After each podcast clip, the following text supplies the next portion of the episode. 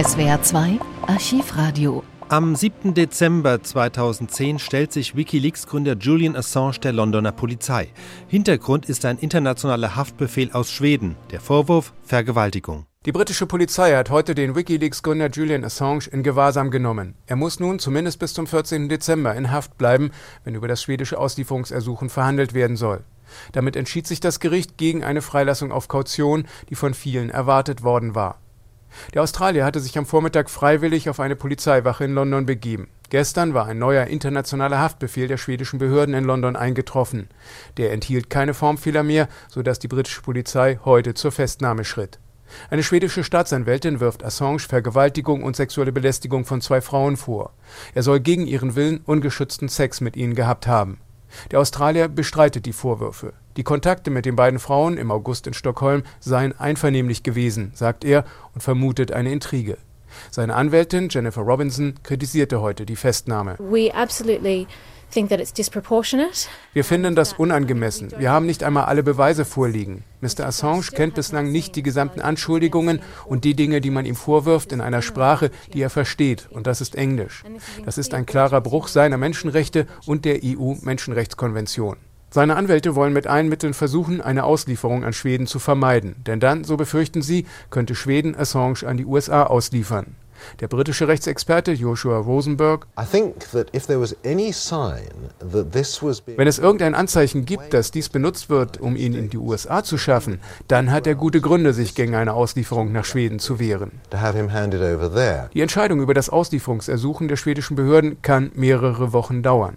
Manche britischen Juristen sehen gute Chancen für Assange, dass er nicht ausgeliefert wird, solange in Schweden keine Anklage gegen ihn erhoben wird. Der BBC-Rechtsexperte Clive Coleman. Es geht hier nur um Ermittlungen. Da gibt es die Ansicht, er sollte nicht ausgeliefert werden. Wenn es eine offizielle Anklage gäbe durch die Staatsanwaltschaft, das wäre ein anderer Fall. Das wäre ein wirklicher Grund für einen europäischen Haftbefehl. Aktivisten der Enthüllungsplattform Wikileaks kündigten unterdessen über den Online-Dienst Twitter an, dass die Veröffentlichung geheimer Dokumente trotz der Festnahme von Assange weitergehen werde. Die nächsten Veröffentlichungen sollen sogar noch mehr Papiere des US-Außenministeriums enthalten. Die heutige Aktion gegen unseren Chefredakteur Assange wird unsere Arbeit nicht beeinträchtigen, heißt es auf Twitter.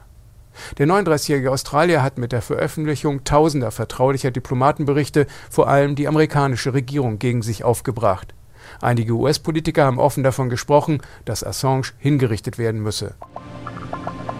Am Tag darauf werden weitere Einzelheiten zur Festnahme von Julian Assange bekannt. Er ist ein Mann mit einem verschrobenen Frauenbild, der kein Nein akzeptiert. Das soll eine der beiden Frauen gesagt haben, die Wikileaks-Gründer Julian Assange Vergewaltigung vorwerfen. Assange bestreitet die Vorwürfe und spricht von einer politischen Intrige gegen ihn. Die beiden Schwedinnen haben sich ganz aus der Öffentlichkeit zurückgezogen. Im Internet kursieren wilde Gerüchte, sie seien Sexagentinnen der USA und andere Beschimpfungen. Es wäre 1 Schweden-Korrespondent Albrecht Breitschuh über die Faktenlage. Tatsache ist, dass die beiden äh, Assange im Sommer kennengelernt haben, sowas ähnliches wie Groupies gewesen sind. Der Anwalt von den beiden sagte, sie hätten seine Arbeit bewundert. Dass die miteinander im Bett waren, das hat auch Assange nicht geleugnet. Er ist ja, das muss man immer wieder sagen, schon mal von der schwedischen Polizei in diesem Fall vernommen worden, verhört worden. Jetzt ist eben nur die Frage, ist Zwang, ist Gewalt angewendet worden dabei oder nicht? Es geht offensichtlich um die Frage geschützter Verkehr oder ungeschützter und äh, Assange soll, so die beiden Frauen, auf ungeschützten Verkehr bestanden haben und diesem Wunsch dann offensichtlich auch mit Gewalt oder Nötigung oder wie auch immer Nachdruck verliehen haben. Die Frauen gingen zur Polizei. Dann entwickelte die Sache ihre eigene Dynamik. Es gab einen Haftbefehl, der noch am gleichen Tag mangels Beweisen zurückgezogen wurde. Drei wechselnde Staatsanwältinnen beurteilten die Sache unterschiedlich.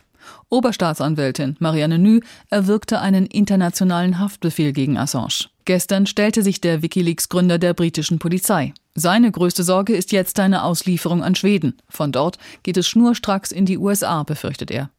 Ungewöhnlich an dem Fall, es gibt noch nicht einmal eine Anklage, sondern nur Ermittlungen. Sein britischer Anwalt Mark Stevens will mit allen Mitteln eine Auslieferung verhindern. Uh, ich bin sicher, dass das britische Rechtssystem so robust ist, dass es sich nicht von Politikern reinreden lässt, dass unsere Richter unparteiisch und fair sind und dass auch unsere Staatsanwälte unparteiisch und fair sind. Und ich hoffe, dass sich das Gleiche irgendwann in der Zukunft auch über schwedische Staatsanwälte sagen kann.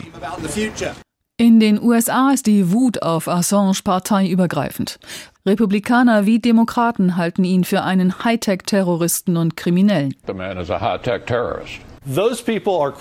Aber wie man juristisch mit ihm umgehen kann, da sind die Amerikaner ratlos, denn eigentlich hat Assange gegen kein US-Gesetz verstoßen.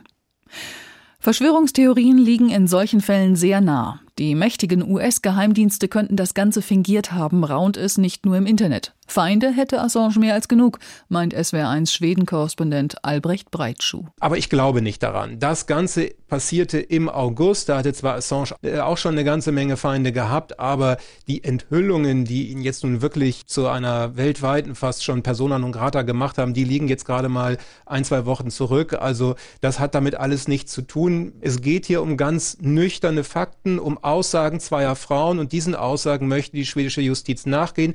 Deswegen möchten sie Assange hier in Stockholm sprechen.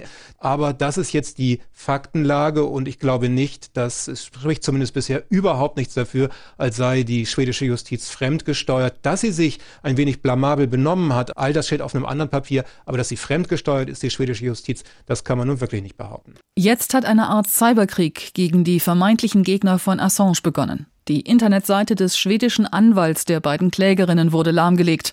Auch die Webseiten von Firmen, die nicht mehr mit Wikileaks zusammenarbeiten wollen, wurden angegriffen. Dazu gehören unter anderem die Schweizer Bank, die Assanges Konto gesperrt hatte. Aber vermutlich auch die Webseite des Kreditkarteninstituts Mastercard, die zuvor alle Kreditkartenzahlungen an Wikileaks eingestellt hatte. Ein Mastercard-Sprecher wollte Hackerangriffe heute aber nicht bestätigen. In der Folge wird Julian Assange unter Hausarrest gestellt. 2012 flieht er in die ecuadorianische Botschaft in London und beantragt Asyl.